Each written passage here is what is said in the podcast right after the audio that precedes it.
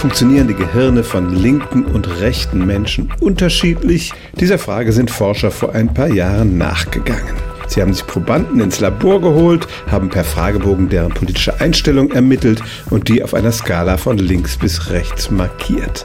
Und dann haben sie geschaut, was in dem Gehirn dieser Menschen vorging. Natürlich ist es klar, dass Rechte und Linke anders reagieren, wenn man ihnen zum Beispiel ein Bild von Donald Trump oder Angela Merkel zeigt.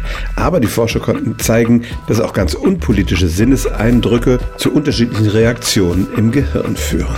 Die Forscher zeigten den Menschen abstoßende Bilder mit ekligem Inhalt, zum Beispiel von toten und zerstückelten Tieren, und schauten, was im Gehirn passiert.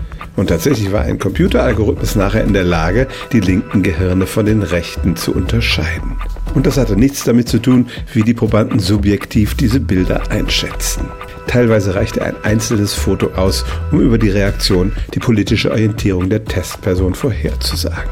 Wir gehen ja eigentlich davon aus, dass wir unsere politische Meinung ganz frei im Laufe unseres Lebens bilden, aber da scheinen sich eine Menge Dinge unbewusst abzuspielen, sie scheinen vererbbar zu sein und offenbar ist unsere politische Einstellung auch irgendwie im Gehirn verdrahtet und kann mit Hirnscan-Methoden diagnostiziert werden. Stellen auch Sie Ihre alltäglichste Frage unter stimmtz.radio1.de.